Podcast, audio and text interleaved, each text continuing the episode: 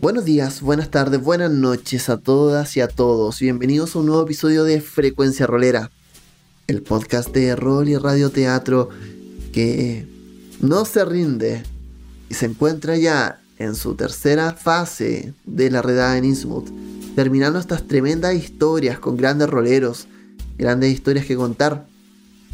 Estamos en este momento cerrando el ciclo de la primera historia con la que abrimos la redada.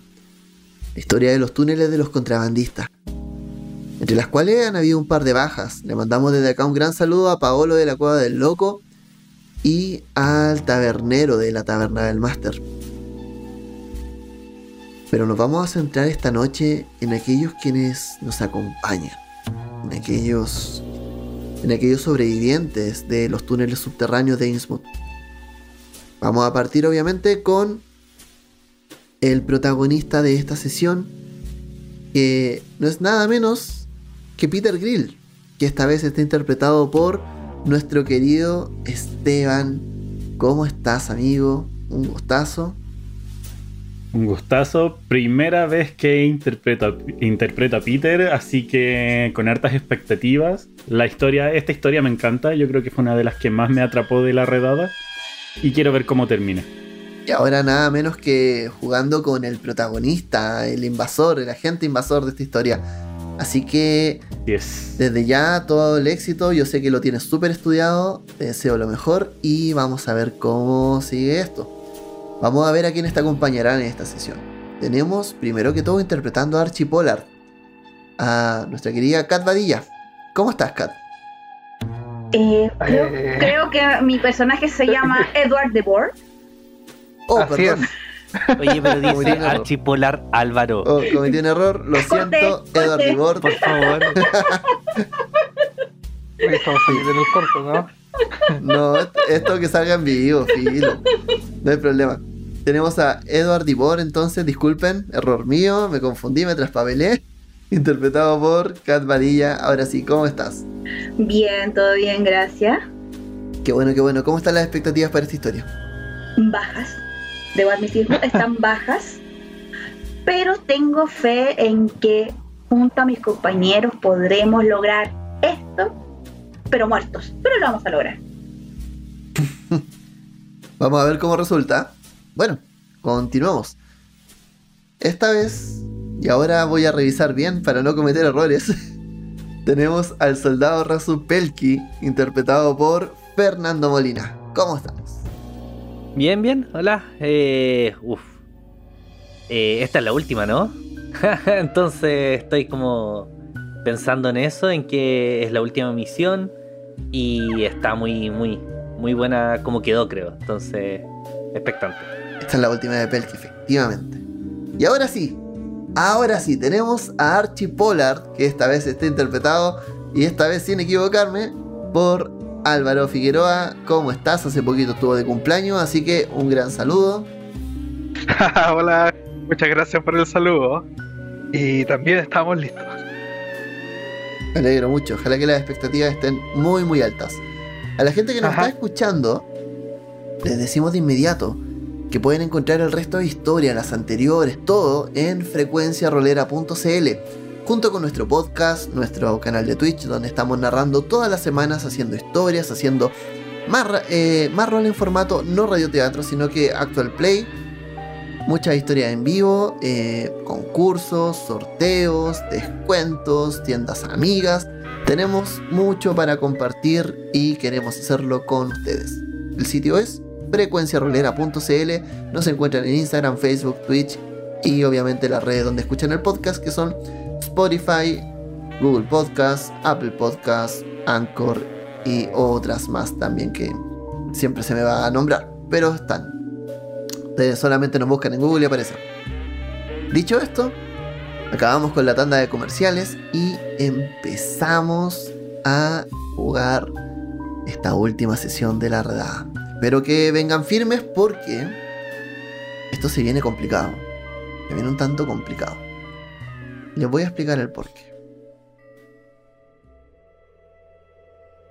¿Recuerdan cómo terminamos la sesión anterior?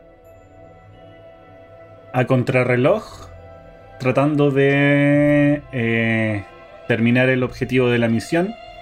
Colocamos bombas. Uno murió incendiado. Otro murió como carne de cañón. Carne de shogot. Y en estos momentos nos encontramos en el bote tratando de eh, ir más abajo para poder completar la misión. Hay un detalle importante respecto a los botes. Algo pasó al final de la historia. No sé si lo recuerdan bien. Así es. Se robaron uno de los botes. ¡Malditos! Efectivamente.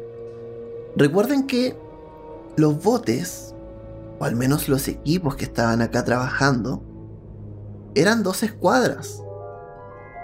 Cual implica cuatro botes.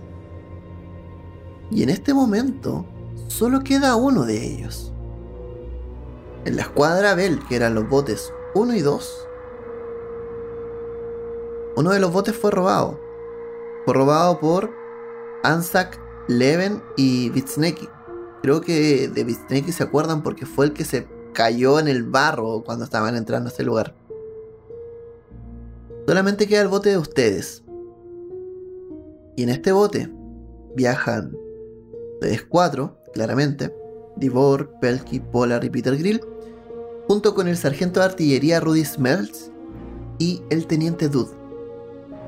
Ellos son las personas que se encuentran como sobrevivientes.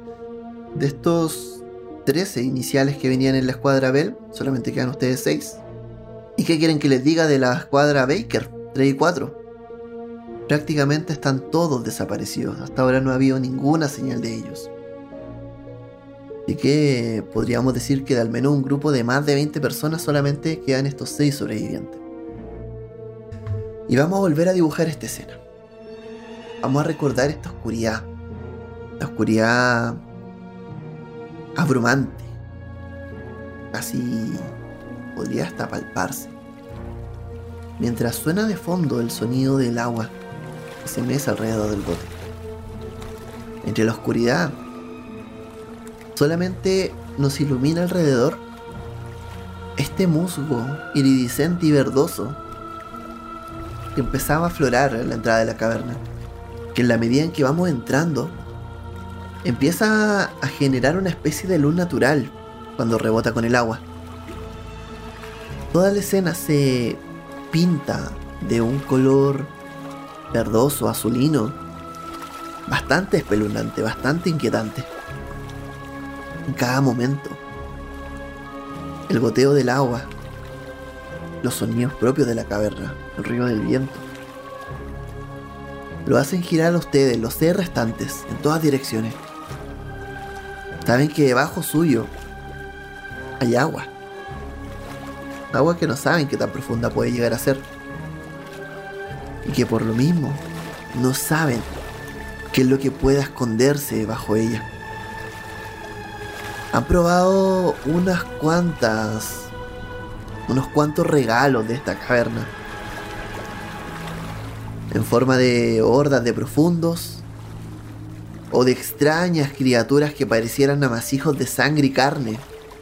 Se retuercen y caen por sobre la grieta del techo. Lo cual hace que la poca iluminación que tengan se concentre en cada uno de esos rincones. Y solo los acompaña el sonido del agua que se mece una y otra y otra vez. Y se pierde entre los ecos de la cueva infernal. De a poco. Pareciera que más que estar descendiendo por una caverna, Estamos ondeando directo por los canales que dan al infierno. Y por un instante no saben en qué punto esto va a tomar una dirección vertiginosa hacia abajo hasta llegar al centro de la Tierra. Pero antes, quiero saber cómo están ustedes. Quiero saber cómo están los ánimos de esta, de esta escuadra restante. Lo escucho. Peter está muy ansioso, está pendiente de todo. Todavía recuerda esas palabras que estaba hablando con Archie de que deberíamos irnos. que al final él lo, lo alentaba que siguiéramos, pero no está convencido. Sabe que es peligroso. Y sabe que hay cosas que moran hacia donde vamos. Está muy temeroso. Le preocupan mucho sus compañeros. Se siente muy cercano a ellos. Y a la vez está muy triste por aquellos que dejó de ver. Porque siente que jamás mm, podrá olvidar la cara de todos ellos. Bueno, a mí para mí me parece que el haber perdido ya tantos compañeros, para mí esta misión es un fracaso. Y simplemente estoy sumamente nervioso y, con miedo pensando en que yo podría ser el próximo. Fácilmente. Eh, Pelky está en alerta. Eh, y mira cuando mira hacia atrás y ve que no, que no viene nadie más, que en el fondo solo queda él y un poco más de un puñado de de gente más, eh, tiene esa idea de que como siempre ha estado tratando de ir al, inicio, quizás por eso ha sobrevivido, entonces está como eh, con una mentalidad de no, querer detenerse, avanzar, avanzar, avanzar. Es lo único que hasta ahora lo, ha mantenido con vida. ¿Te encuentras en eso? Me imagino que eres uno de los que está más atento en esta hora frente a los demás. Eh, Dude y Smelt se encuentran atentos también, un tanto dubitativos, un tanto incrédulos de todo lo que han vivido. Miran directamente al horizonte o directo hacia el camino, tratando de buscar quizás alguna respuesta que se les dibuje de la nada entre las piedras. Y mientras están en eso, van a sentir un sonido. Como, y, el y el bote se va a levantar de golpe. Van a sentir, obviamente, me imagino que del susto, cada uno va a tomar el arma inmediatamente y va a empezar a apuntar. De hecho, Dude lo hace. Y Smell les dice, eh, al parecer tocamos una roca en el fondo. No se preocupen, creo que no es nada grave, pero al parecer los canales se empiezan a volver cada vez menos profundos. ¿Cómo están los ánimos, soldados? Me gustaría saber si no prefieren que abortemos la misión y nos vayamos de acá. No. Es complicado. ¿Me podría explicar por qué es complicado, investigador? Por un lado quiero saber qué hay más allá. Tengo mucha curiosidad, pero mi naturaleza como ser humano me dice que, que corra, que salga corriendo. Estoy en una disyuntiva en este momento, pero lo único que puedo hacer es seguir el curso de este bote, ¿no? ¿Usted decía algo, Divor? Yo creo que ya no es momento de arrepentimientos. Tenemos que cumplir esta misión. Porque, aunque tenga razón Peter en decir que como humanos queremos arrancar, en este momento no somos humanos. Somos armas. Y lo que hay aquí hay que destruirlo. Dude, eh, por otra parte, más lejos, trata de inspirar un poco para relajarse y dice, sí, tenemos que mantenernos con el ánimo alto, no tenemos otra opción. Honestamente, ya hemos dinamitado una buena parte de los túneles. Creo que queda poco, solamente verificar si es que hay otras salidas y cerrarlas para que esas cosas no se escapen a la superficie. El único premio, además, sería poder llevarnos a estos tipos que robaron el, otro bote. Y ojalá llevarlos a prisión lo antes posible. Si los encontramos, por favor, hagamos todo lo posible por apresarnos, apresarlos. Para llevarlos con nosotros. Y que la justicia se cumpla de manera muy lenta y muy tortuosa para ellos. Ponerle un tiro en las bolas va a ser solo una satisfacción momentánea. Y es que todavía siguen vivos. Ese es un buen punto. Pero creo que han venido a buscar cosas mucho más grandes. Venían hablando de estos cuentos de viejas. De que habían especies de tesoros de Innsmouth, tesoros submarinos en este lugar. Honestamente no tengo idea si eso es así o no. No sé qué creen. ¿Han escuchado algo? Toda leyenda, todo cuento se origina de alguna anécdota real, ¿o no? Peter Grill, dame una tirada por mitos de Cthulhu si es que tienes. No, no tengo. ¿Nada? Nada de nada. No. Dame una tirada por ciencia oculta entonces. Está muy Ok. nuevito. Ahí sí. Está muy nuevito. Historia o ciencia oculta, lo que tengan más en realidad. 45 en ciencia oculta es lo que tienes. Vamos. Un 7. Buenísima. Buenísimo. eh, Dime, ¿es un éxito difícil o extremo? Difícil, por ejemplo. Ah, no, extremo. Perfecto, sí. ¿Sabes de dónde lo recuerdas? Cuando te dicen que toda. Cuando planteas que toda historia se origina en una anécdota. ¿Recuerdas que en tus tebeos palp te han tocado esta historia? En alguno de los tomos de la sociedad Samuel Ferguson, te recordabas. Se decía en alguna aventura de que se tocaba el tema del famoso oro de los profundos.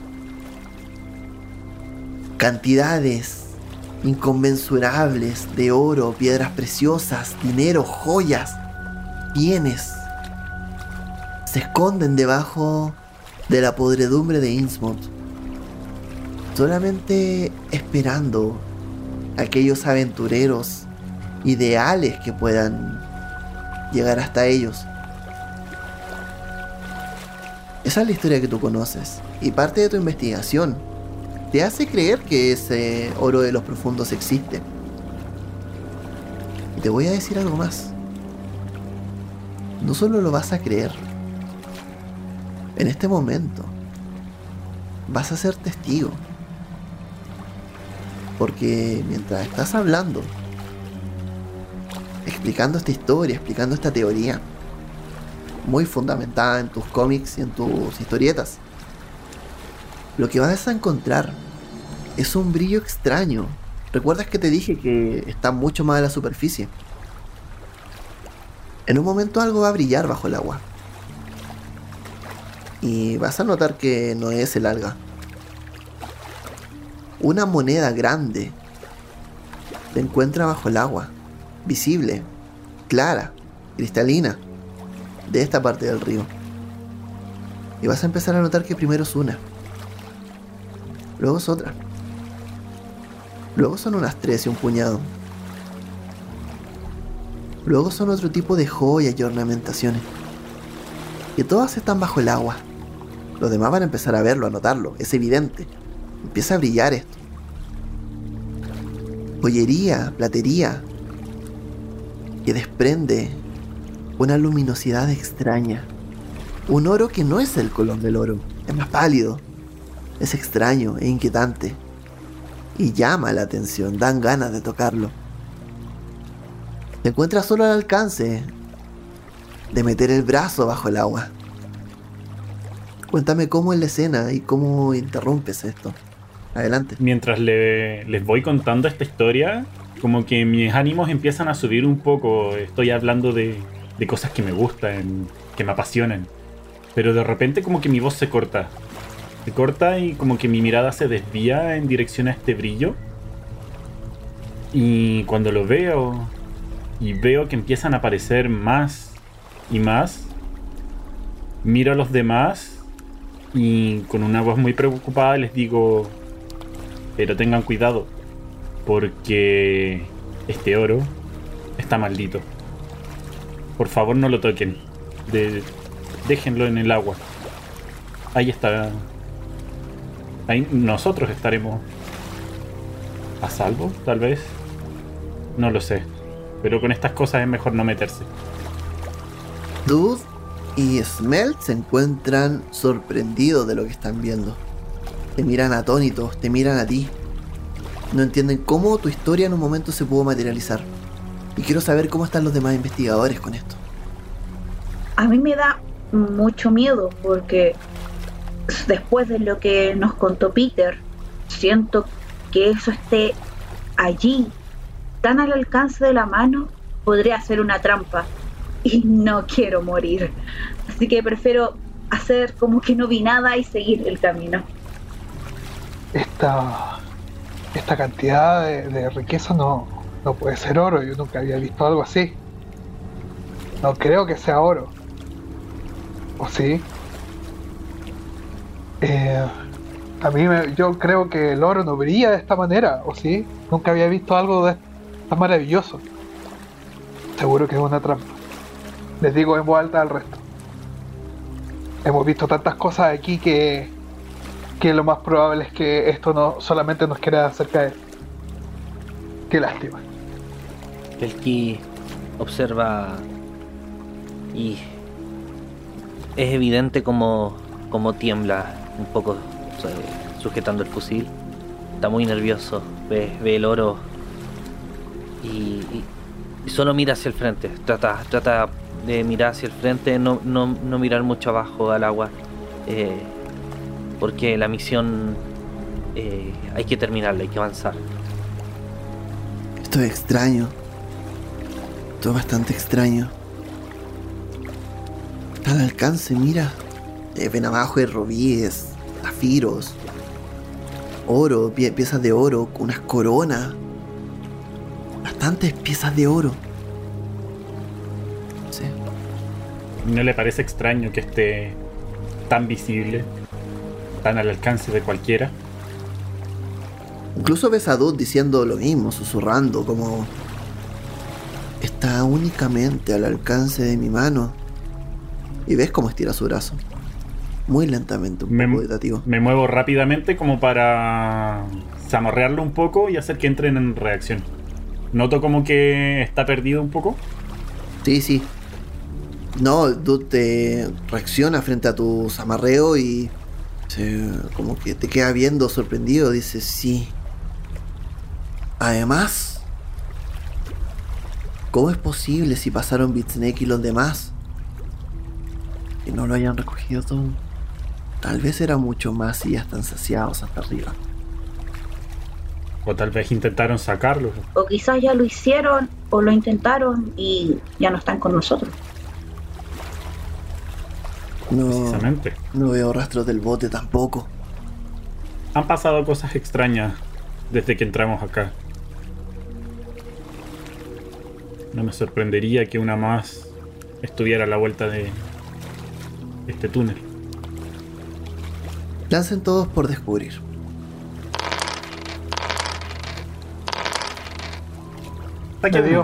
Ah, un 1. Sacaste un 1.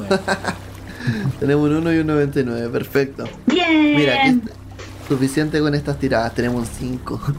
Genial, tenemos dos éxitos extremos, uno normal y un fallo. Más que suficiente. Un éxito. Tenemos todos los rangos, parece, ¿no? Casi. Un éxito un fallo, un éxito normal, uno extremo y un crítico. Todos van a empezar a notar que la corriente los está llevando en la medida en que siguen apareciendo en el muy a simple vista, muy a alta, a poca profundidad, los tesoros de los profundos. Empiezan a sentirse que el camino se vuelve un poco más recto, como un poco más en fila. Y la corriente se hace un poco más rápida poco va todo más dirigido. Se hace un leve rápido por el cual van llevando el bote. El que traquetea para todas partes, se mueve, en un momento salta agua y los moja. Saben que están haciendo bastante ruido, que probablemente puedan ser víctimas de una emboscada en cualquier momento. Pero lo que notan, sobre todo nota Peter Grill en este momento, es que desde un instante a otro vas a mirar a tu derecha y vas a notar que hay una bifurcación en el río. Y desde esa bifurcación, tú estás seguro que viste un bote. Tú también, Divor. Se dan cuenta que ven un bote. Estacionado, no lo ven con gente. Y obviamente, Grill, tú lo reconoces. Es el bote faltante. Le digo al tiro a Dude y apunto en la dirección donde está el bote. Ahí está. Les dije que iba a estar a, la vuelta de la esquina. Y como que me da un poco de escalofrío. Maldición, hay que hacerlo rápido, inclinen el bote. Le hacen todo fuerza. Necesitamos al menos dos éxitos para poder lograrlo. Espera, ¿y tiene gente? ¿Se ve gente en el bote? No. Un 11. Tenemos un éxito. Un 10. Tenemos el, se- tenemos el segundo. Ok. Empiezan a inclinar el bote con los propios cuerpos, ya que están a falta de todos los remos. Y se reencausa. Se reencausa hasta este espacio. Se mueve de manera abrupta. Y finalmente termina subiendo hacia la superficie aprovechando este como. este impulso que se le dio. Cae en la orilla y se impulsa un poco a tierra. Rápidamente sale Dude con Smelts. Sal, afirman el bote y lo empiezan a arrastrar. Está en una distancia plena. Hay unos metros de distancia y una leve curvatura. Por lo cual, no saben si lo escucharon. Pero sí, al menos desde donde están, no es fácil que lo hayan visto. Obviamente, Dude se baja, Smell también, y le hacen el gesto de silencio inmediatamente. Empiezo a mirar yo en dirección hacia el lecho del caudal para ver si todavía se siguen viendo estas piezas de gema. En el lecho, sí, todavía hay algunas. Y ya tengo a la vista el otro bote. Sí, Entonces quiero ver si hay vestigios de, que hayan sacado alguna de estas y que les haya quedado como un remanente en el bote. Ya, perfecto. Mira, lo que va a pasar es esto. Para, van a tener que acercarse primero al bote cerca. Y para eso tienen que pasarme tiradas de sigilo. Quienes quieran acercarse sigilosamente hacia esa distancia, láncenme ahora. Obviamente, Smelts y Dude van para allá. Ellos van bien. No, no la pasé. Ya, puedes forzarla. No, no la voy a forzar. Puedes forzarla, puedes gastar suerte. ¿Los demás? Cuéntenme, ¿cómo les va? El que va. Ah, ¿Cómo, ¿Qué tan lejos estamos del bote? Uf. Están unos metros todavía. Ya. Ah, Pel que sacó un 97. Está ¿Lo puedo pifiando. forzar? Sí, sí, pueden forzarla. Yo trato de Ya, la voy a acercarme. forzar. No puede ser peor que un 97. Yo lo, la pasé, parece. Sí, la pasé. Un 88, no la paso. Ok. Splash, splash. Sí. Básicamente ya. Resolviendo rápido. Divor también falla con un 81. Y el único que pasa la tirada en este momento es Pollard con un 26. Mientras Pollard se aprovecha de las sombras en un, en un costado, junto con Smelts y Dude, van a llegar un poco más adelante, van a llegar directamente hacia el bote. Los demás que están atrás, en un momento alguno de ustedes va a pisar mal una piedra, la cual va a soltar sonido con eco. Se va a arrastrar hasta el agua. Y Bitsneki, que está en uno de los espacios, va a mirar hacia allá, como si fuese una especie de zarigüeya, de, de animal extraño, va a levantar su cuello, mirando en dirección a ustedes. Bolts también está ahí. Y van a escuchar cómo Bolts empieza a gritar. ¿Qué cojones quieren de ahí? Saco mi, mi pistola y como que intento caminar nuevamente muy, muy lentamente como para no intentar hacer ruido y tratar de esconderme un poco en la oscuridad, en estas zonas donde no haya esta luminiscencia. Ya te vimos, chiquito. Va a gritar. Obviamente, ustedes que fallaron la tirada se van a hacer visibles de inmediato. Y lo que van a ver es lo siguiente. Esta desembocadura, hay, como te decía, más eh, piedras preciosas a nivel del suelo, nivel del piso. Hay los que llegaron a los botes, van a ver que efectivamente tienen una carga con ya oro arriba, unas bolsas grandes casi repleta de este, de este oro y joyas. Y esta desembocadura del río da lo que parece ser una, una, pe- una pequeña islita. Como que muchas desembocaduras di- dieran allá un punto central, el cual forma un pequeño islote, que es como un, un, un leve cerro que se levanta al medio. En ese espacio están ellos. El cerro es de una piedra extraña, blanquecina, que brilla bastante con el tema del musgo. Y Vitsneki se encuentra en este momento de rodillas en uno de los costados, la mano completamente arremangada, metiéndola hasta el fondo de la profundidad, donde pareciera que algo está tratando de sacar. Anzac y Bolt están en este momento, uno de ellos con una pistola apuntando y el otro mirándolo directamente. Dice, ¿por qué nos han seguido? Yo le levanto mis manos y empiezo a caminar lentamente para, para advertirles, por favor, no, no toquen eso, está maldito. por favor. Lo único maldito va a ser la maldita fortuna que haré en este lugar. ¿No te parece raro? Tan visible y que nadie antes haya venido por él? Eh, la gente no tiene mucho acceso a este espacio, pero simplemente es llegar y tomar lo que es de nosotros. Habría que pasar por todas esas inmundicias para llegar aquí. Pero lo hemos logrado. No sin antes algunas bajas, pero levantaremos una oración por ellos, ¿o no, Bitsneki? sí, claro. Mientras dice, mientras mete su mano tratando de sacar joya y cosas que tiene afirmadas. Lo que estoy tratando de hacer es como darle tiempo a Smelts y Dode que están, por lo que tengo entendido, ocultos en este momento, como para que ellos puedan acercarse y hacer algo. Ya, buenísimo.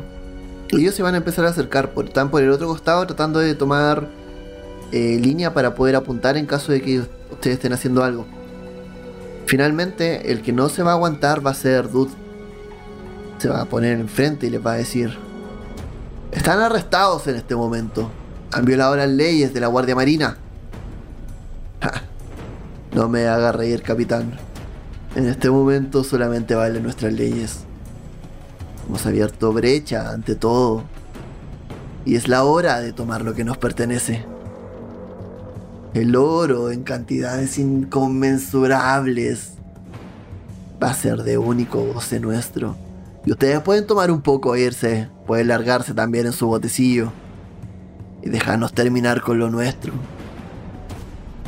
O pueden quedarse aquí, dice mientras, mientras levanta su pistola y hacerle compañía a esas criaturas y convertirse en su alimento. ¿Los demás qué están haciendo? Cuéntenme. Eh, yo lo que quiero hacer es mirar a mis compañeros, hacerles como un gesto como para que se vayan o que hagan algo y eh, yo comenzar a hablarle a estos tipos, pero irme a la emotiva, irme a, a lo que ellos me han contado y usar eso como para distraerlo. Ya, Tendrías que pasarme una tirada de. Podría ser persuasión o psicología. ¿Ya? Eh, lo que tengas más alto. Pero a ver. cuenta. A ver, roléamelo un poco para Tengo que 75. Ya, pero roléamelo un, un, poco para que definamos la tirada, para que veamos cómo funciona. Ya. Lo que quiero hacer es que como mm, mirar a mis compañeros de manera rápida, como para con mi cabeza hacerle el gesto de o se van o hacen algo eh, para yo acercarme un poco a ellos, en un, mantenerme en algún lugar seguro y comenzar a decirle, no sé, oye, tú no te acuerdas cuando me di contaste que tu mamá o tu hermana o tu papá y empezar como irme a la emotiva con, con lo que yo, yo sé de ellos, porque eh, muchos de ellos se acercan a mí a contarme sus problemas y tratar de, de, sacarlo de lo que están como para que me pongan atención a mí y se olviden del resto o no les pongan atención. Ya, cuéntame lo que les cuentas, po. roléalo. A ver. En este caso es psicología, así como sí. lo estás tomando. Uh -huh. Pero más que nada no es como para... No es como para la psicología, sino como para de decirle, oye, ¿te acuerdas cuando me contaste sobre tu madre que está enferma y que te metiste aquí para tener un futuro y poder regalarle una casa? Y lo quieres hacer de esta manera, robando y no de manera digna como ella te enseñó. ya, me la tirado. 53. ¿Pasa psicología? ¿O persuasión? paso persuasión. Ya, buenísimo. Y psicología también, en los dos tengo 75. Ya, genial. Tus palabras empiezan a tomar eco. Básicamente, no sé si van a doblegar los corazones de estos tipos que claramente son bandidos, pero sí te vas a convertir por un instante en el foco de atención. Eso va a hacer que eh, en este momento Polar, si quisiera, junto con Rudy y los demás, podrían acercarse mucho más. Eh, Polar, tú tomas la decisión al respecto por ese grupo. Los demás se están dando cuenta de que están en este momento todos eh, centrándose en Divor. Eh, Polar, continúa. Yo también me. Me trato como de acercar por los flancos, silenciosamente sin que me vean. Mientras mi compañero le habla, pues les conversa. Junto con Smells y Ya están acercándose, ya están como eh, arriba del, del, islote, están un poco ya mucho más cerca. Sienten la piedra fría, pasaron por el, por el agua como tal. Hasta ahora no han sido descubiertos. Pelky, Grill, cuéntenme. Pelky trata de, de avanzar. Eh, pero no sabe muy bien cómo, cómo reaccionar frente a la situación. Eh, pero solo, solo se repite como, eh, déjenlo, dejen, dejen eso, vamos, vámonos, vámonos, estamos tan cerca. Y trata de ir acercándose lentamente. Yo me voy a ir acercando también detrás de Pelki, pero quiero ir observando a estos tres tipos eh, a ver si sus rostros han cambiado algo. Quiero ver si esa exposición con el oro efectivamente les va a hacer algo. Ya, buenísimo. Hazme una tirada de psicología, por favor. Tienes ventaja por tu conocimiento. Suficiente está hecha. Sí, efectivamente, notas que hay cierta. Hay cierta chispa en sus ojos que no la había visto previamente. Están tocados por la locura. Se les ve. No sé si los llamarían locos inmediatamente, Borate. Pero sí notas que hay un dejo peligroso. Te inquieta que además estén portando armas. Mientras se están acercando. Dale, sigue, sigue, sigue. Le susurro a Pelki entonces... Eh, ten cuidado. Ellos... El oro ya está haciendo estrago con su mente. Si van a hacer algo, háganlo luego. Ya se están acercando los demás mientras esta escena, mientras Divor se está convirtiendo en el centro de atención. Snake está escuchando todo esto mientras trata de sacar más cosas desde abajo, mientras mete su mano hasta el fondo, solamente se ve hasta su hombro, mientras los demás apuntan con sus armas a un lado u otro. Los tienen flanqueados desde arriba. Y de repente, vamos a ver a Bisnake y la cámara se nos va a enfocar en él. Que va a estar sacando su mano. Y no la va a poder sacar y va a decir, chicos, tengo un problema aquí. Parecer esta pieza se trabó. Se le ve sacando con una expresión de fuerza. Mientras los demás se van acercando atrás.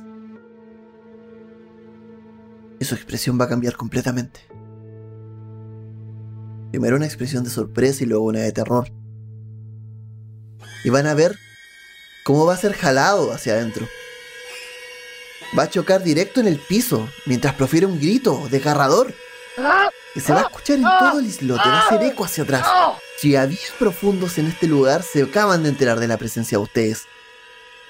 Y van a notar cómo empieza a gritar de dolor, de dolor profundo, de un dolor grande, desgarrador mientras trata de sacar su mano con absoluto pavor y no puede. No puede, los demás se van a girar también. Ustedes que estaban más cerca van a primero tratar de acercarse y luego se van a echar hacia atrás. Dude les va a hacer con la mano para que no se acerquen tanto. Y van a notar como entre gritos, entre maldiciones que emite Bitneki, va a empezar a tiritar y luego a convulsionar. Y luego se va a empezar a levantar. Las piedras van a estallar donde está él. van a salir de un lado a otro. Y lo que va a salir, como si fuese el humo de un volcán, es una columna emergente arriba, un amasijo de sangre y carne humana, de piel y huesos, completamente inidentificables.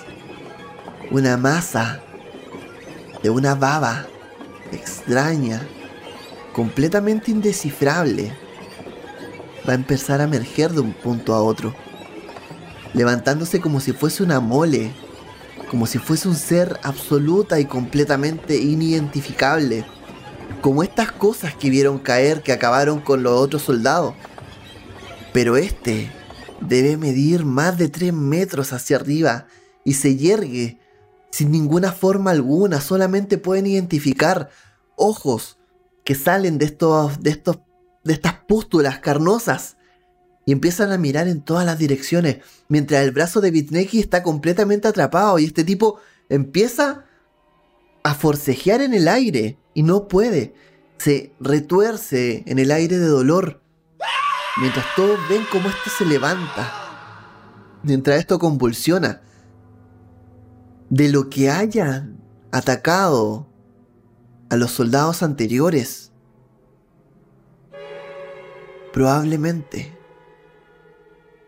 salió de esta criatura gigante. Y ahora láncenme todos por cordura. Van a perder entre un de 3 y un de 20 si fallan la tirada. Por supuesto la fallé. ya saben cómo resolverlo. ¿Un de 3? Un de 3 los que pasan y un de 20 los que fallan. Ah, me dio. 14. Gil solo pierde uno. Pelki 14 y por Yo 2 perdí 3. Polar 3. Perfecto. De 30 a 16. Pelki, hazme una tirada por favor. ¿Cuánto, ¿Cuánta gordura tienes tú? Total. De 30 bajé a 16. De Casi la 30. mitad. ¿Te quedaban 30? No, pues tiene, tu suerte es Ah, 30. no, 66. Ajá. ¿Cuánto? Ah, ya. ¿Cuánto perdí? 14, ¿verdad? Sí, Entonces 52. está en 52. Ya, no llega a ser. No, no llega a ser quinto. Sí, sí, es más del quinto. Ay, ay, ay. Hazme una tirada de inteligencia y fallala, por favor. ¿La fallaste? Sí, la fallé. Buenísimo. Cuéntame, ¿cómo ves esta cosa levantarse, como esta columna de carne? Empezar a devorar a tu antiguo compañero. En poco, en poco, rápidamente, quizá empieza como a disolverlo. Pero cuéntame cómo tu mente bloquea esto. De una manera completa y absolutamente inentendible para ti. que eh, Belki eh, él solo quería continuar, solo quería ver eh, estar adelante. Entonces cuando eh, ve que estos sujetos como que son atacados, todo para él como que des- desaparecen un poco de la vista, como que se, se comienzan como a disolver. Y él lo único que nota eh, son las monedas y que están malditas y que no hay que tocarlas. Y eh, su arma eh, la sujeta, eh, eh, cada vez le cuesta más, sostenerla y lo, único lo único que quiere es, continuar avan- avanzando, evitar a toda costa tocar por, nada del mundo tocar una moneda de oro en este momento. Para Pelki en este momento la solución está en aferrarse a esas monedas. Vamos a ver rápidamente esta cosa entre sus ojos, entre sus bocas, entre todas sus protuberancias, sus tentáculos que empiezan a migrar. Empiezan a abrazar a Bitneki y lo empiezan a atrapar, a fundir con él. Y de a poco vamos viendo cómo él empieza a entrar casi la mitad de su cuerpo, rápido. Empieza a entrar en este abrazo letal, a unirse dentro de este fango mientras grita y aúlla de dolor. Y mientras la carne que se le pega empieza a disolverse rápido, lo que sea que moraba ahí tiene hambre y puede ir rápidamente donde están ustedes. Los tentáculos se mueven de manera completamente arrítmica y aleatoria, y algunos de ellos van a pronto a atacar donde están los estímulos que se mueven. Pero el primer turno lo tienen ustedes porque esta criatura se encuentra cenando por ahora. Veo que Pelki está un poco atónito por, por lo que estamos viviendo. Rápidamente lo tomo del cuello y lo empiezo a arrastrar en dirección de nuevo al bote mientras le grito, vámonos, vámonos de acá, vámonos. Lo tomas, empiezas a empujarlo, te lo empiezas a llevar, él está completamente fuera de combate al menos este turno. Mientras tanto, los demás Astrak y todo empiezan a dispararle a esta cosa. Tiros, que empiezan a caer las balas. Algunas rompen la carne, otras se empiezan a hundir en estas babos, en estas babas si no saben si hacen o no algún daño y los tentáculos se empiezan a mover de un lado a otro, la criatura rápidamente va a responder atacando a, a Volts. Uno de los tentáculos se desprende de esta cosa, golpea el piso levantando las piedras y se levanta, golpeando a este hombre que cae inmediatamente con la quijada hacia afuera. Solamente el impacto Cae, se retuerce un poco a sus nueve estertores y su sangre empieza a disolverse en el riachuelo.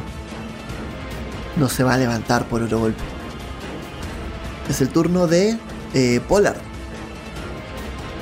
Yo, como me estaba, al principio me estaba tratando de acercar silenciosamente, lo que voy es, eh, ya que eh, quedó un caos y yo ya estaba más o menos cerca del bote del, bote número uno que se robaron, voy, agarro los remos que nos robaron y me devuelvo a nuestro bote. Lo más rápido que puedo. Dame una tirada de destreza. Que ellos nos habían robado los remos. ¿21? Sí. Eh, Buenísimo, déjame confrontar. Es difícil. Súper bien. Toman los botes, los otros no se alcanzan a dar cuenta de nada y empiezas a correr rápidamente en esa dirección. Pero hay un problema. Smelts empieza a correr con ustedes. Pero Dude está en el piso, aterradísimo, muy cerca. Recuerden que él estaba acercándose junto con ustedes. Y Dude se encuentra en el piso, aterrado, con los ojos grandes y salido hacia afuera, sin entender qué está pasando, completamente ido casi con una mirada que te evoca mucho a lo que le está pasando a Pelki en este momento. El turno de Divor. Yo al ver esta criatura me acuerdo de Miyu, de Miyu y quiero puro salir de ahí, así que tomo a mi compañero tú. ¡Nos vamos! No, le digo con buenas palabras, o sí. Casi. Dude está cerca, recuerda que ustedes están en el otro espacio. Si quieres sacar a Dude, tienes que acercarte a esta cosa. A ver, dos segundos, lo pienso. Voy, no voy, no voy. Corro, corro al bote. ¿Corre al bote? Sí. ok. Lo piensa un poco, se encuentra este tipo. Y Smells corre detrás de usted y dice: ¿Y Dude, dónde está? Tenemos que sacarlo. Vayan por él. Yo llevo a Pelki al bote y trataré de ayudarlos. Tú llevas a Pelki. Smells agarra a Tommy. Recuerden que le había hablado de Tommy. Y empieza a ir hacia adelante. Eh, Tommy es una, una metralleta que andaba trayendo. Pero Dude se encuentra completamente perdido, aterrado. Parece un niño. Parece un niño con mucho miedo. Divor, ¿tú vas a hacer caso de esta misión? ¿De esta orden? Bueno. Y Polar también. Bueno, sí. De una orden. ¿Polar? Eh, bueno. ok. Me imagino que entregan la- los remos en una acción más Claro. inteligente, se los pasas a Grill o a alguno de ellos. claro. Y mientras el otro va al bote, ustedes se dirigen hacia adelante. Inmediatamente va a empezar a disparar a Resmelt desde más lejos, con un poco más de cobertura. La sangre y la carne va a empezar a salir de estos tentáculos. Van a, van a reventar algunos de estos miles de ojos de esta criatura, la cual en un momento va a dejar de engullir a Vitsneki. Y va a empezar a, a mostrarse en dirección a ustedes. Van a notar que esos ojos lo van a empezar a mirar, formando una imagen bastante, bastante tétrica. Los demás, si quieren pasar hasta donde está Dude, van a tener que pasarme una tirada de destreza. Rápidamente. Uh, 75. Eh, La paso. Me dio, me dio, me dio, también me dio. Ya, les dio justo entonces, vamos. Sí. Están pasando las tiradas apenas y se están haciendo, están abriendo brechas hacia adelante. Avanzan con dificultad entre los latigazos de esta criatura arriba y en un momento llegan a donde está Dude. Dude está con los ojos como platos, completamente perdidos, casi en blanco. Balbucea unas palabras extrañas que no logran comprender y entre ellos solamente logran distinguir que está llamando a su mamá. Pobre está aterrado. Ya no es ese sargento que inspiraba confianza que conocieron desde un principio. Ahora es solamente un niño aterrado. Está muy, muy mal. Agárralo, agárralo. Y lo empiezo a agarrar. Sí, lo tomamos de un brazo y arrastrándolo como sea. Lo ¡Vamos! empezamos a arrastrar. A todo esto, el otro, el otro traidor era Ansnack. ¿No es cierto? ¿Sí? ¿Él en qué está? ¿Qué está haciendo? Ahora mismo te voy a explicar en qué está. Álvaro y Kat, láncenme suerte. Suerte, ya. Uh, ¿Ninguno? No, No. Ya, la peor de las tiradas fue en este caso Álvaro. Así que Álvaro, necesito que me tires por esquivar. Mientras, Divor, tú me imagino que te vas a poner a, a Duda al hombro y vas a empezar a andar junto a, a llevarlo. Mientras empiezan a esquivar estos, ten- estos tentáculos que están arriba y se mueven de manera errática. ¿Estás pasando la tirada, Álvaro? Eh, no. No. Pero me gasto suerte. No, no puedes en este caso porque es una maniobra de combate. Oh, entonces puedo eh, forzarla. No, la maniobra de combate no se fuerza. Oh, hay que. Entonces no me dio. Sí, ¿ves esa tirada de un de 10 que hice? Pierdes Eh, 4 cuatro. puntos de vida. Uf, ¿Por qué? Mientras tú estás llevando, y bueno, Kat, necesito que también me tire a esquivar mientras yo resuelvo esta otra. Vas a notar que mientras estás llevando los demás esquivando todo, van a salir moverse los tentáculos y Divor va a empezar a agacharse junto con llevando a dudas, sí, pero a duras penas, pero muy ágilmente sale de la, del fuego. Cuando están saliendo, Pollard, sientes un escosor muy fuerte en tu pierna. Seguido y previo a eso, el sonido de un disparo. Una bala te atraviesa la pierna, el muslo derecho, y te hace caer. Te caes a piso.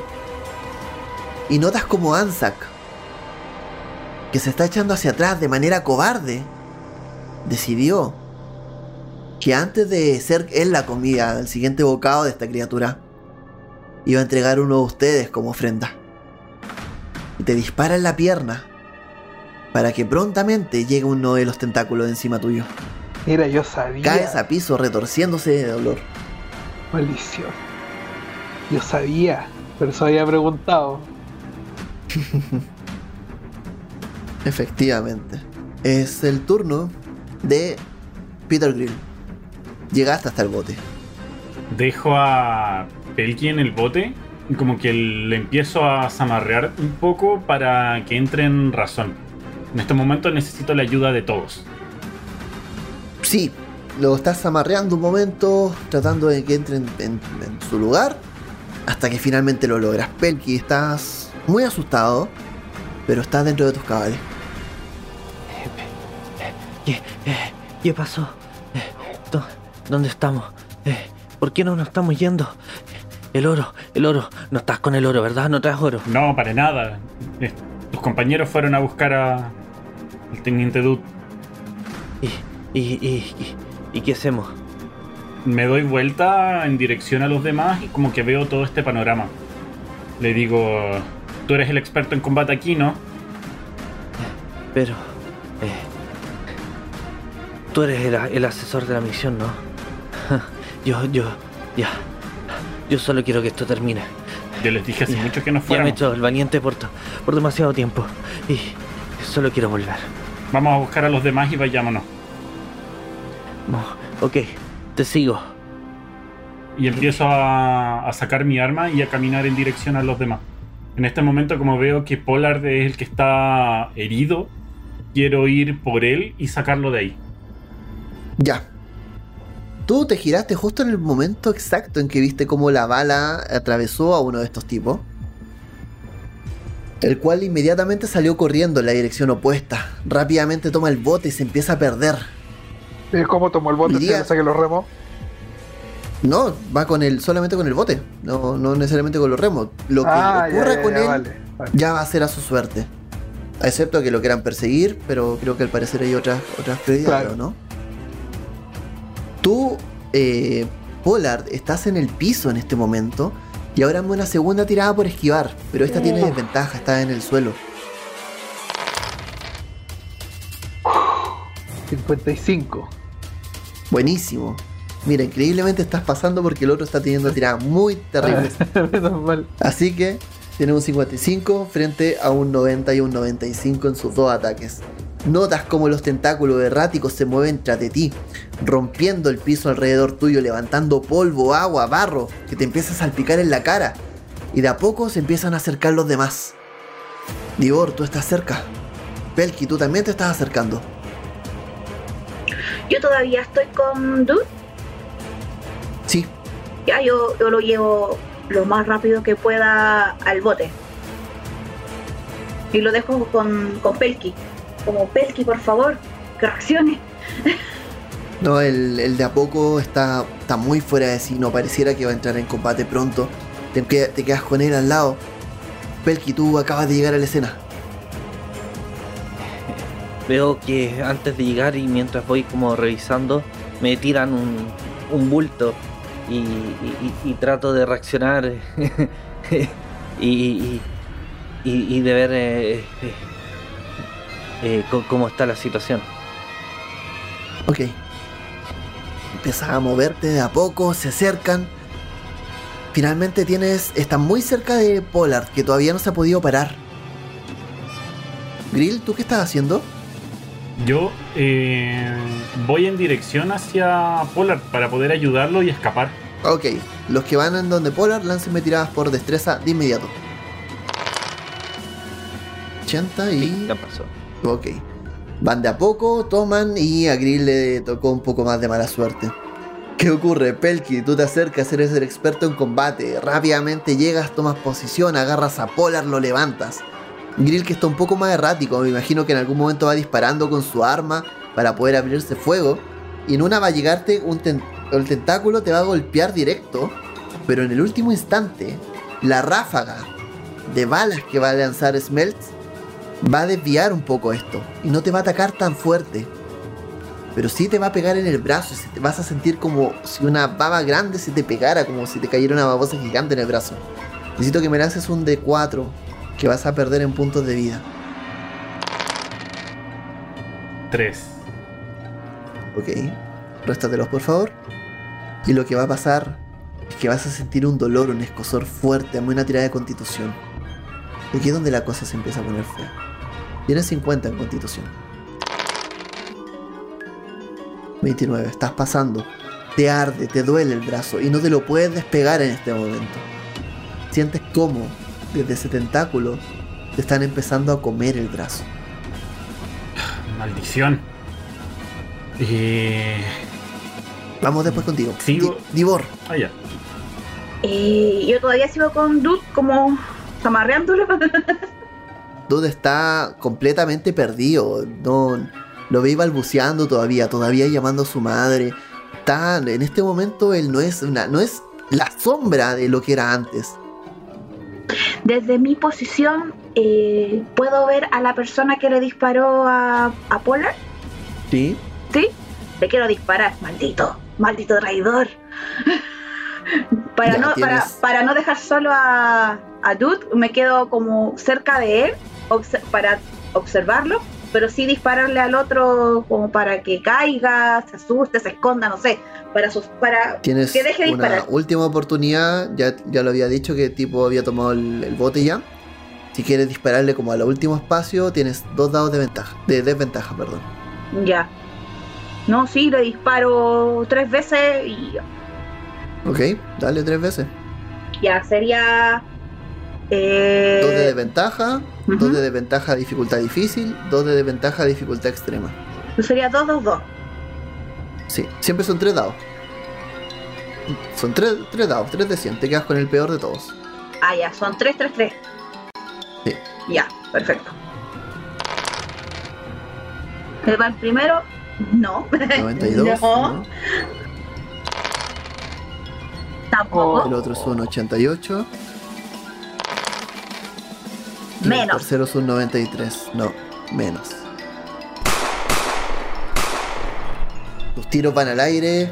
A lo más iluminan un poco la última ruta que toma Anzac antes de desaparecer. Y sería todo lo que vamos a ver de este tipo. Ojalá te mueras, estúpido. Ahí también le grito. ¡Nace traidor! ¡Muere traidor! ¡Maldito! Ok. Empiezan a echarse de vuelta hacia atrás. Se llevan a Dude. Mientras empieza a echar Smelt hacia atrás. Smelt está tratando de acercarse donde está Grill. Grill, tú estás peleando con esta cosa. Dame una tirada de fuerza o contra fuerza para poder sacártelo. No. ¿Puedo gastar 10 puntos de suerte? Eh, no porque está... este, o sea, igual no podrías porque es una tirada de combate. Eh, tendrías que sacar un grado de éxito mayor. No te conviene. no, no, entonces lo fallo. Empiezas a, a sacar y finalmente no, no logras, no logras. Este, sientes cómo te corroe la piel y cómo algunos pequeños dientecillos te están desde debajo de las mesas, te están comiendo como si fuesen termitas. Finalmente vas a perder un de tres más de vida. Dos, dos más. Tu brazo está achicando. Notas como la carne se está perdiendo. Que lo que le pasó a Bitseneki te está pasando a ti en el brazo. Si no te lo sacas rápidamente, es probable que te vas a correr con la misma suerte. Lo que quiero hacer al ver que no puedo combatir con esta criatura es como correr contra una pared y azotar mi brazo con esta criatura contra la pared. A ver si con eso puedo sacármelo. Ya. Corres. Vas directo hacia la pared, te lanzas con una fuerza brutal para ser tan pequeño y tan frágil. Y ahora me una tirada de constitución. Con desventaja. 56, ¿la pasaste? No. Ok, lo que vamos a escuchar. Vas a caer. Te vas a soltar un poquito. Pero vas a escuchar a cambio. El. El crack. El sonido del hueso. Del antebrazo. Rompiéndose de manera antinatural. Dándote una pulsada de dolor terrible. Que va a hacer que de a poco empiece a soltarte pero porque tu piel se está empezando a poner suelta. El hueso se está empezando a desprender. Y en esto viene la última ráfaga Smelts. Empieza a acribillar este tentáculo de la criatura hasta que te suelta. Te suelta, caes con el brazo hecho un nudo. Quítate un punto más de vida también. Y empiezan a, empiezas a caer mientras te retuerces de dolor. Mientras los sonidos, el- mientras los oídos te pitan con el sonido de las balas tan cerca, vas a notar que Smell te toma y que te empieza a levantar. Empiezan a correr en dirección al barco, nuevamente.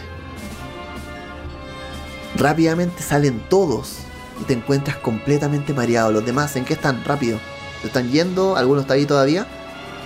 Yo ya no estoy ahí. ya me estoy yendo. Estoy en mi casa. Ok. Tú lo único que es- te das cuenta es que llega Smelts, te deja que acostarte en el bote. Obviamente Polar está en un rincón llorando, aterrado, todavía no entra en sí. Perdón, eh, no Polar, eh, Eh, Rudy. Perdón, Dud. Teniente. Se encuentra completamente ahí. Pollard está asustadísimo. Lo mismo también los demás. Cuéntenme en qué están. Después, al final Peter Grill porque vamos a ver qué pasa. Tú estás con los remos, ya tiraron el bote al agua, se están alejando lo más que pueden. Lo más, claro, estoy remando con todas mis fuerzas. Y Smells va a decir, ¿alguno de ustedes es médico? Tenemos que curarle el brazo a este pequeño. A la mierda. Tendré que hacerlo yo. Vaya a ver que te hacen un torniquete. Grill. La baba te sigue corre- corroyendo.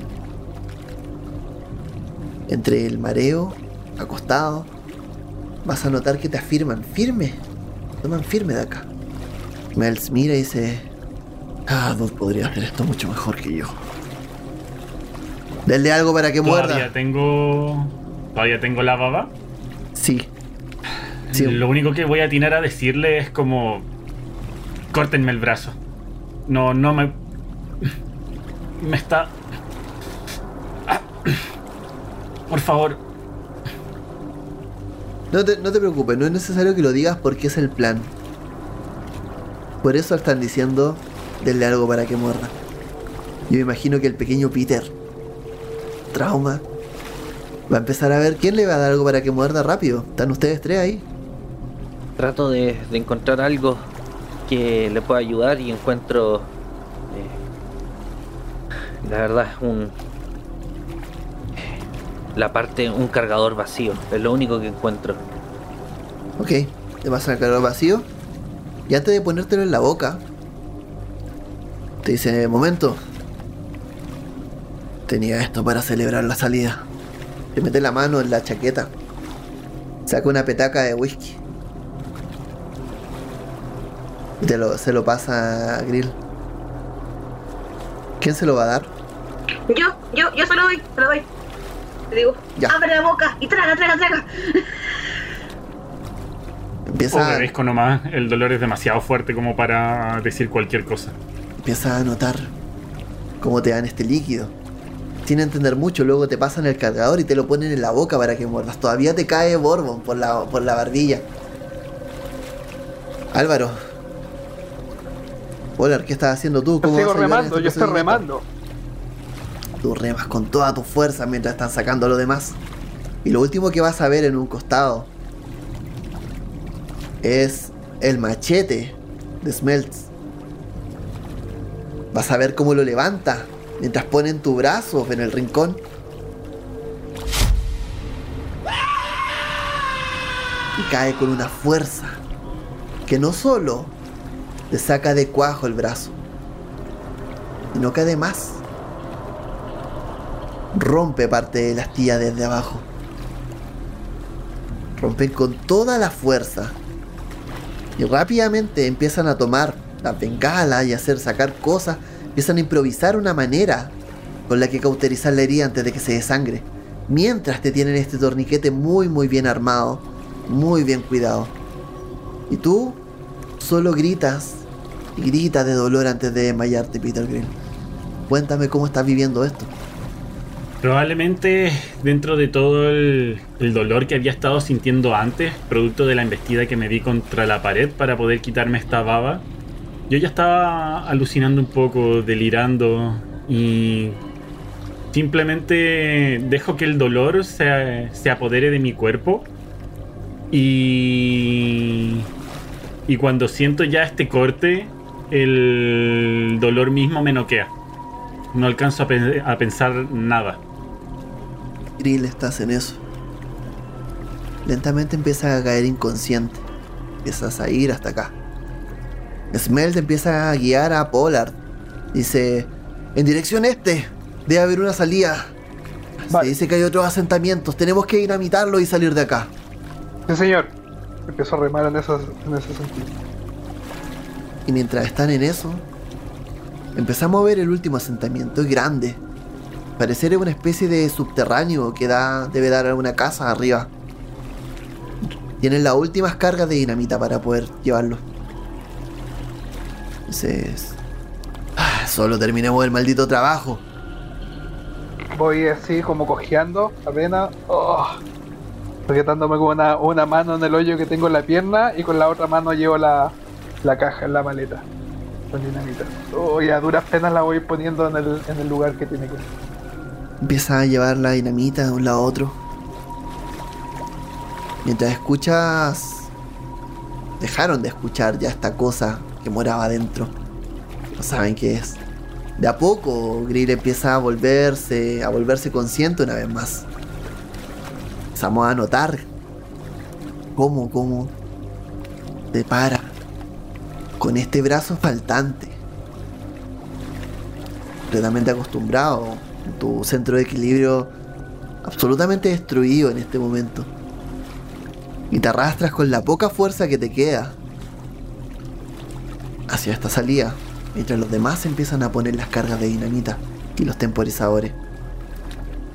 Pero tú, Grill, que vas directo hacia el subterráneo, hacia esa escalera que se ve de fondo, empiezas a notar que arriba van bajando tres criaturas. Y ya lo habían visto anteriormente. Son estas cosas que salían del agua. Se ven robustas, se ven fuertes. Y se ven tenaces. Uno de ellos se ve bastante inteligente. Da un poco esa sensación. Tiene unos ojos igual de monstruosos, pero no por ello llenos de sabiduría. Necesito que me pasen la última tirada de cordura.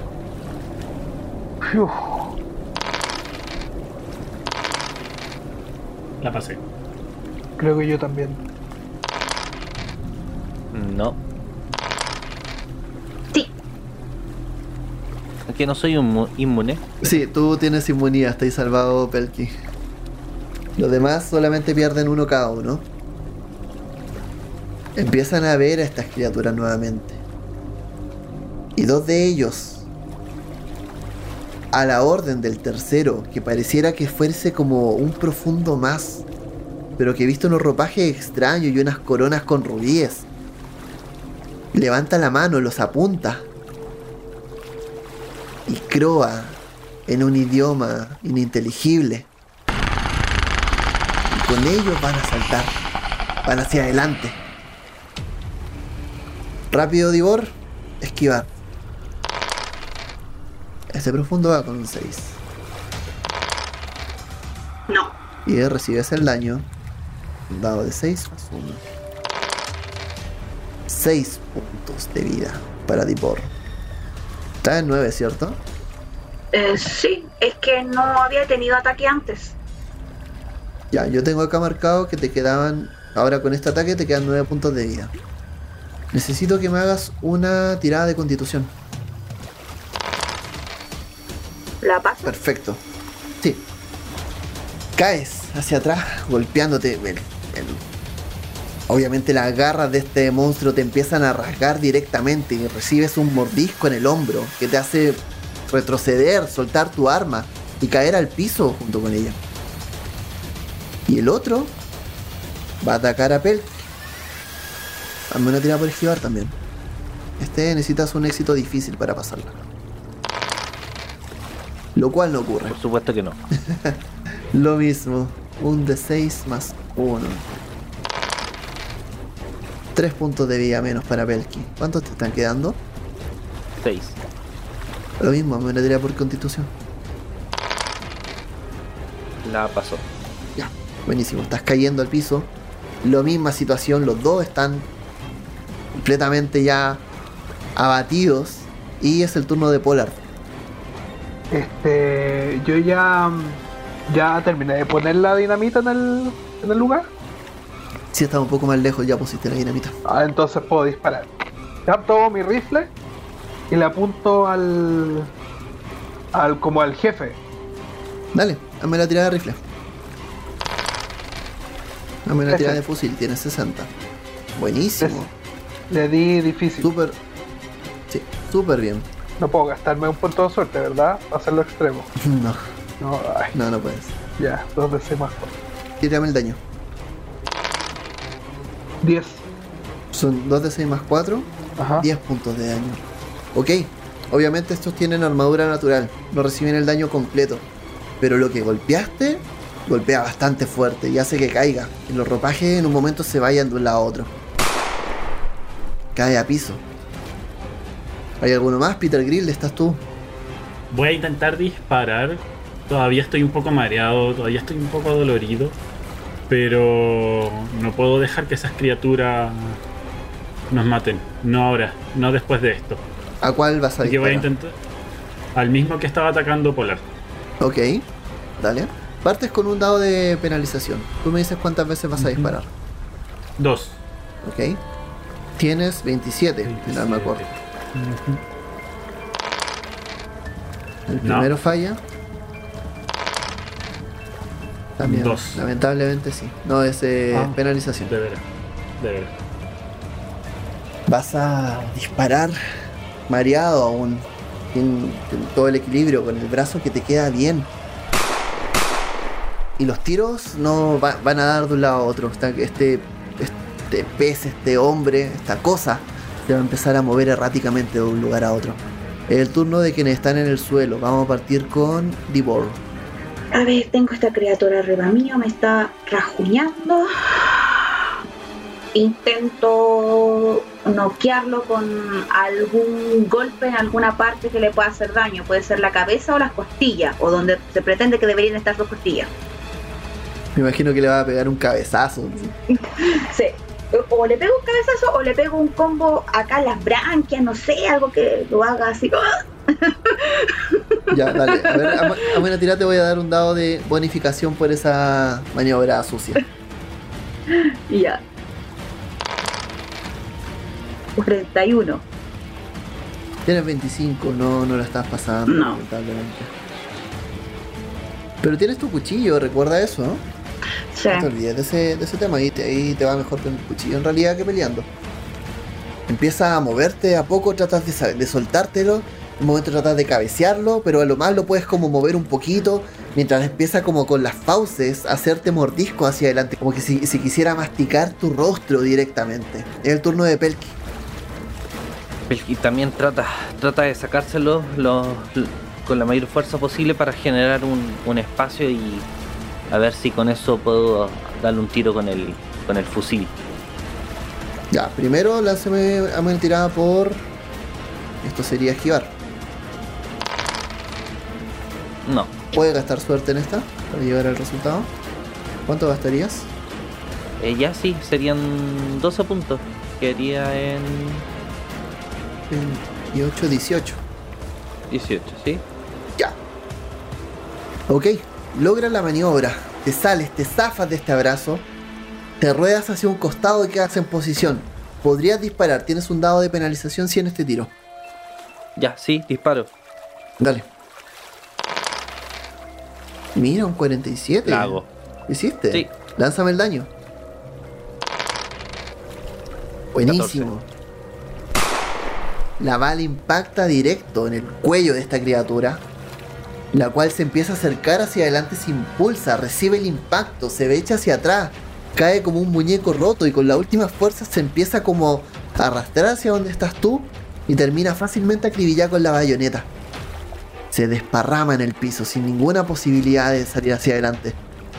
Y tú estás libre. Grill se encuentra a tu lado, muy, muy, muy mareado. Al borde del desmayo. Sería el turno nuevamente de Polar. Ah, no, ¿Qué? espera un momento, un momento. Es el turno de las criaturas. Ah, Uno de ellos. Perfecto. Ok. El primero. Trata de atacarte. Tú estás forcejeando Gibor con él. Y, y mantienes la fuerza suficiente para que los mordiscos no te lleguen encima. Pero cuesta bastante, cuesta bastante. El problema es que detrás hay otro. Y la otra criatura empieza a susurrar palabras extrañas. Y notas como sus manos empiezan a desprender un calor, un fuego fatuo, que empieza a llenar el lugar. Empieza todo nuevamente a cubrir de esta luminosidad que pareciera dar las algas. Y cuando levanta sus manos hacia arriba, empieza a emerger una niebla verdosa que empieza a apoderarse de este lugar, de toda la instancia. Es una niebla pútrida, hedionda, que lo hace toser inmediatamente. Le hace que les cueste maniobrar con ello. Smelts también se encuentra atacando, recuerden eso, con su cuchillo. Trata de sacarte encima, de a poco empieza a forcejear con este otro tipo para sacártelo. Y están en eso, están como los dos peleando, pero el, el, ruido, la hediondez de este lugar, los tiene mal. Tienen que salir pronto de acá. Y de repente Smells les va a decir algo que es clave. ¡Ese olor! ¡No disparen! ¡Debe ser inflamable todo! ¡Ay, me tiene harto este animal! Voy a sacar mi cuchillo, me lo voy a echar y varias veces porque me tiene harto. Hazme la tirada por tu cuchillo. ¡Bien! Eh, eh, eh, eh. Hazme el daño del cuchillo, por favor. Tu cuchillo hace un D4 más 2 más la bonificación al daño, que en este caso un D4. Hace 2 D4 más 2. Cuatro. ¡Ay, tengo tanta suerte! Mira eso, 2-1, 2-1. Cosa que pasa. Apuñalas por uno de los costados y es lo suficiente para poder sacártelo un poco de encima y empujarlo y mientras te lanza un grito a centímetros de tu rostro, te pones de pie y corres. Smell te tira el brazo y te levanta. Están listos para correr. Si quieren arrancar tienen que pasar por encima, pero quiero saber cómo está Grill. Estoy muy. muy mareado. Eh, creí poder, después de, de todo lo que he pasado, de todo el dolor que sigo sintiendo, de esta incomodidad al mantenerme en el equilibrio, creí poder disparar. Pero el culetazo de la pistola, al no tener este equilibrio, hace que me vaya hacia los lados. Eso me marea un poco más y en estos momentos me siento muy cansado. Siento como si no, no pudiera soportar mi cuerpo. Pelky está al lado tuyo por si acaso. Pelky, ¿qué estás haciendo? Tiro el arma y trato de apoyarme en el hombro de Pelki. Le digo, vámonos, por favor. Vámonos, vámonos de acá. Sí. Creo que ya es momento de, de, de- de hacer retirada. Corramos. Además, Divor ya también está libre. Entonces trato de irme apoyado en, en Pelki. Ya. Empiezan a correr. Esta criatura. El último que les queda. El otro está también. En un momento le va a saltar desde atrás. Pero algo está buscando. Algo ven que busca entre su ropaje. Todavía no saben qué es. Y lo peor es que recuerdan que las dinamitas que tienen ustedes tenían temporizadores. Imagino que si están no las están detonando manualmente, están con el temporizador puesto. En cualquier momento van a explotar ahora. Y con esta nube de gas, la explosión va a ser mucho peor, mucho peor. Y quieren pasar este, de esta criatura sin hacerle daño, sin recibirlo, tienen que lanzarme una tirada de destreza cada uno. Pueden gastar suerte claramente. La pasé. La paso. También la paso. La paso. Ok, están pasando todos con suerte. Vamos a ver cómo le va Smelts. Smelts no la está pasando. Uh, Smelts queda atrás. Pasan todos. Dan en la escalera. El primero en llegar es Grill. Empiezan a empujarlo porque subir una escalera con un nuevo brazo es tremendamente difícil. ¿Cómo lo ayudan? Rápido. Pelky, tú estabas con él. Trato de ponerme al lado de, de- Peter y ayudándolo a, subir y que él vaya eh, como cuando él se sujeta con el brazo y, sube hacia arriba, hace la fuerza hacia arriba yo lo apoyo un desde abajo para, para que entonces pueda tomar con la mano el, el, eh, el peldaño de más arriba y así pueda subir eh, el- lo más rápido posible. Ya, perfecto. Empieza a subir. Hágame tiradas de fuerza, rápido. No, no la paso. Ya, no te preocupes. Tú caíste, pero te está llevando bien en este momento Pelki. De a poco te empiezan a subir lentamente. Estás llegando a tocar la tapa superior. Me imagino que la empujas y recibes una bocanada de aire fresco desde la superficie. Al parecer están cerca. Les grito a los demás, con la poca fuerza que me queda, les grito a los demás. Apúrense. Estamos cerca. Vamos. Ahora sí, lo que necesito es que Nibor y Polar me hagan otras tiradas. Pero en este caso de destreza. Yo pasé. Yo pasé. ¿Pasaron los dos? Sí. Ya, bueno, con grado normal. Ya, Sí. esto está complicado. Lo que va a ocurrir es lo siguiente, chicos. Lamentablemente el grado de éxito que tienen no les sirve en este caso. Porque lo que va a pasar es que en el momento en que van a estar subiendo, en este espacio, en este hueco que se hace entre ustedes y el otro grupo, va a dar un salto. Este profundo que quedaba vivo. Va a caer en la escalera, la cual se va a mover. Va a quedar entre medio de ustedes y va a tratar de romperla.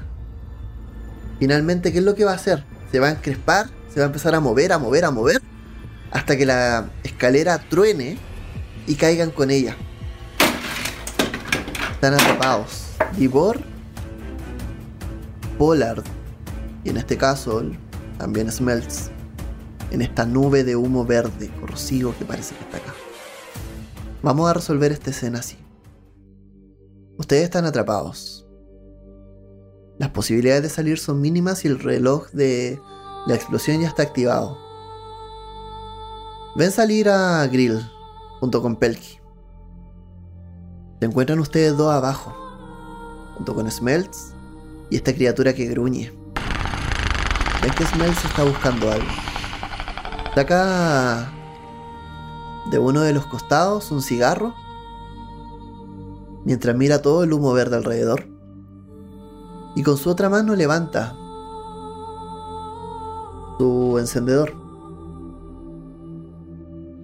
Les va a decir algunas palabras, chicos. Creo que es hora de acabar con esto.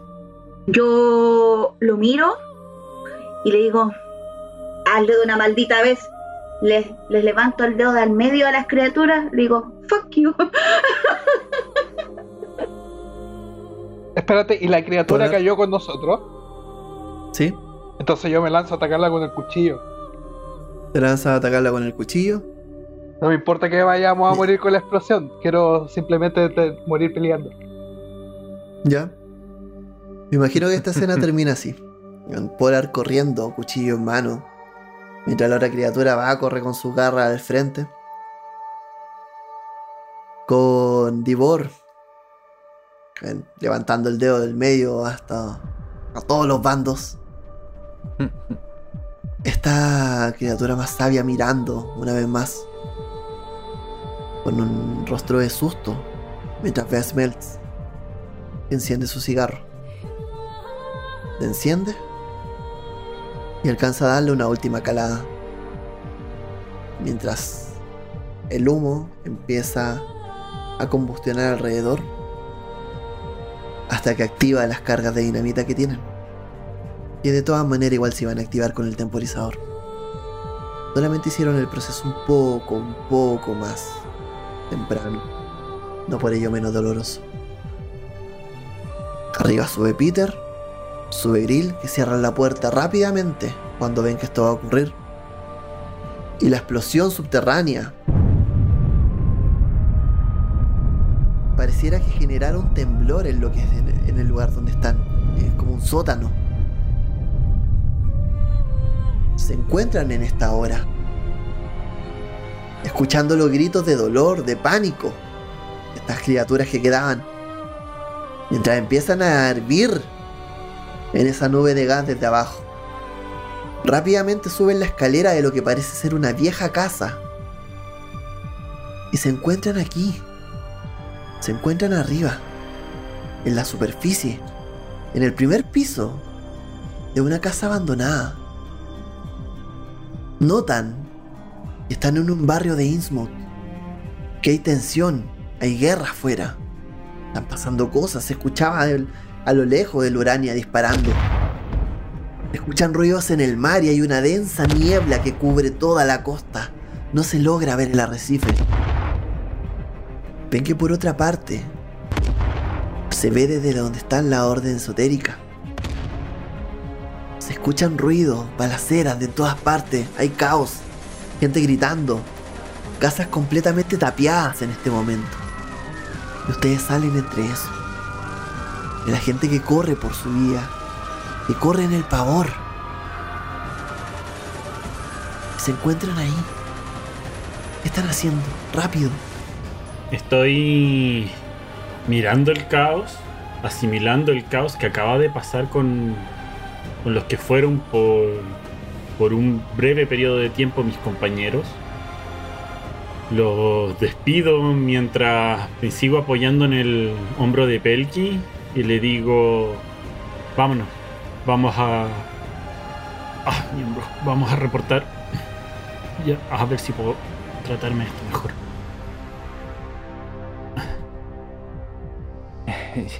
Ok, Peter, sujétate. Yo, yo. Vamos. Yo, tú, tú me indicas dónde seguir. Yo. ¿Qué estará pasando? ¿Por qué tanto? Yo pensaba que abajo. Maldición, vamos. Ahí es ser que aparezca otra cosa, otra situación. No estoy en condiciones de afrontar otra condición, otra situación, la verdad. Ven, vamos. Vayamos a buscar alguno de los otros equipos. Peter, muy agradecido de, del trabajo de Pelky, de la ayuda que le ha, le ha dado, solamente puede mirar de reojo hacia atrás, eh, sentir un poco de pena junto con este dolor que siente en el momento por sus compañeros caídos y tratando de mover un brazo, un brazo que nunca más va, va a poder tener, eh, comienza a caminar junto con, con Pelky en busca de los demás. Imagino que vas a correr, caminar en la costa de Innsmouth. Hay puntos estratégicos que Pelky domina, que es donde deberían estar algunas zonas de recogida. Van a dar la orden apenas encuentren una manera de hacerlo. Y van a ser llevados nuevamente a la base. Jamás pensamos que Peter Greer iba a sobrevivir con un brazo menos a esta misión.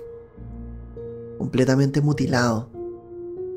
En el momento en que llegues a la base central, atenderán tus heridas y tomarán tu testimonio.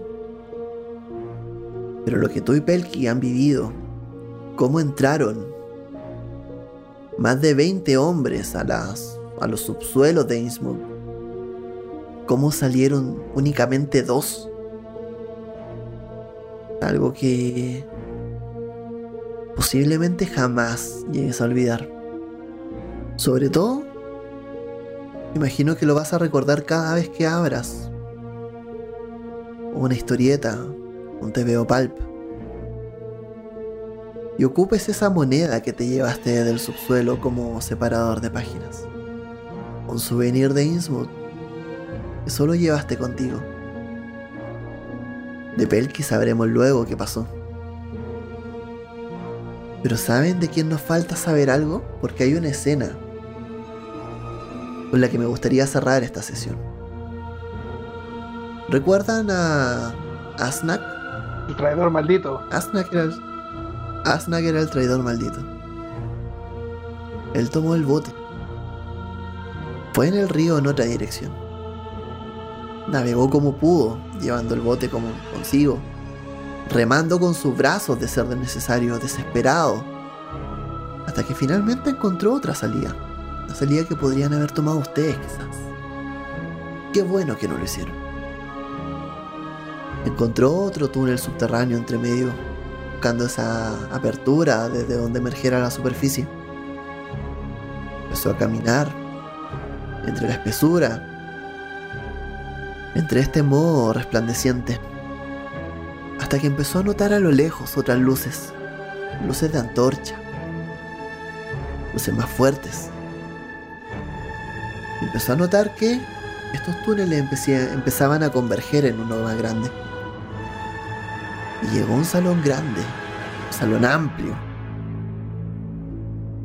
Y lo que vio, cuando se dio cuenta dónde estaba, cuando encendió una bengala para poder orientarse, fueron tres estatuas grandes, enormes, el triple de su tamaño. Una de ellas conmemorando al dios de los mares, Dagón. Rezaba el nombre bajo. Otra con el nombre de Hidra, la diosa claramente femenina. Y una tercera estatua más grande que ambas, en honor a un ser, a un ser con cabeza de pulpo y unas alas extrañas, con las siglas Cthulhu escritas abajo en la piedra. Y mientras él veía todo esto con su bengala, empezó a escuchar el cántico de las personas de la orden esotérica de Dagon. Que por esta ruta llegaba a la parte subterránea. Y le vieron. Le dieron cuenta de su presencia. Y en un instante a otro, antes de que la antorcha se apague, antes de que la bengala se consuma, vamos a ver cómo desde la oscuridad empiezan a emerger decenas de hombres o peces o híbridos extraños cantando loas y cánticos a estos nombres, a estos seres, a estas estatuas. Mientras su rostro se desfigura de terror, mientras la salida se le cierra con estas personas. Y antes de que se le vengan encima, la antorcha se consume y solo queda el silencio, seguido de un único grito.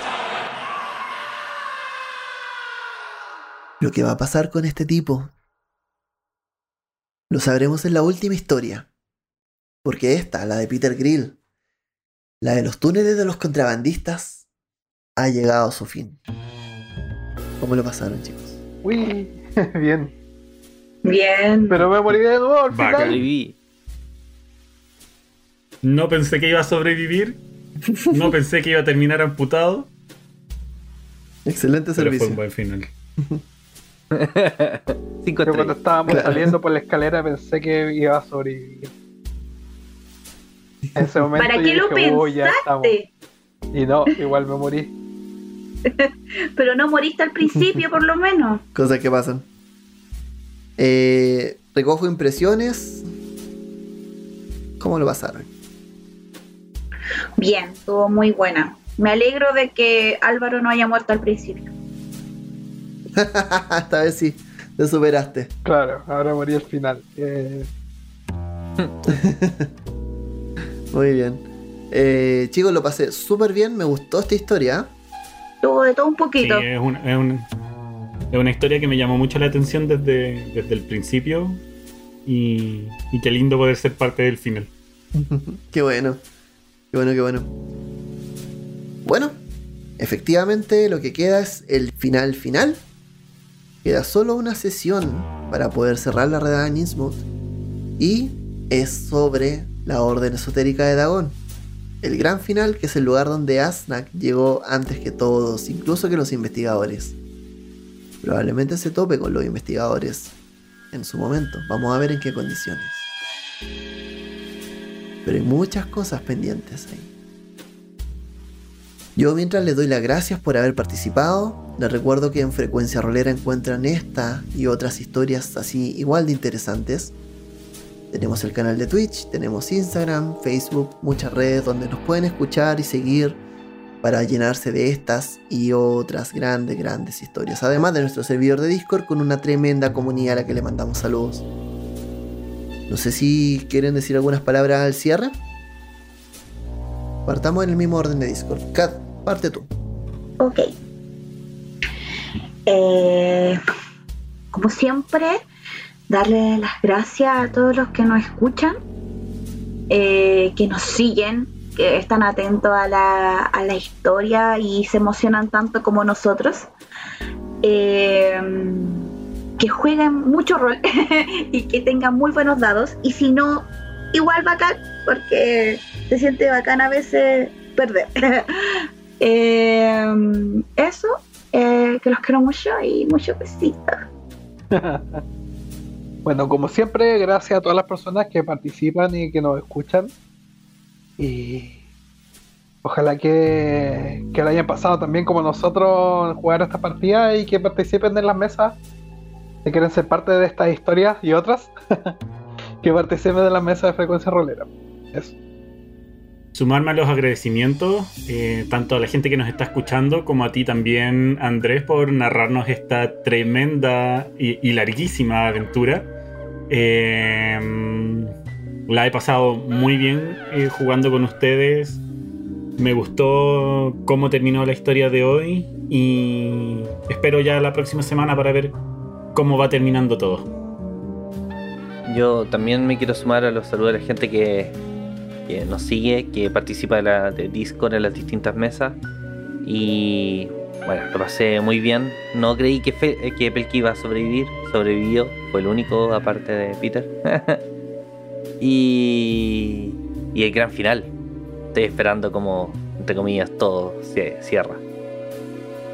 La de Nismut va a acabar con la Orden Esotérica de Dagón, la cual vamos a jugar la próxima semana.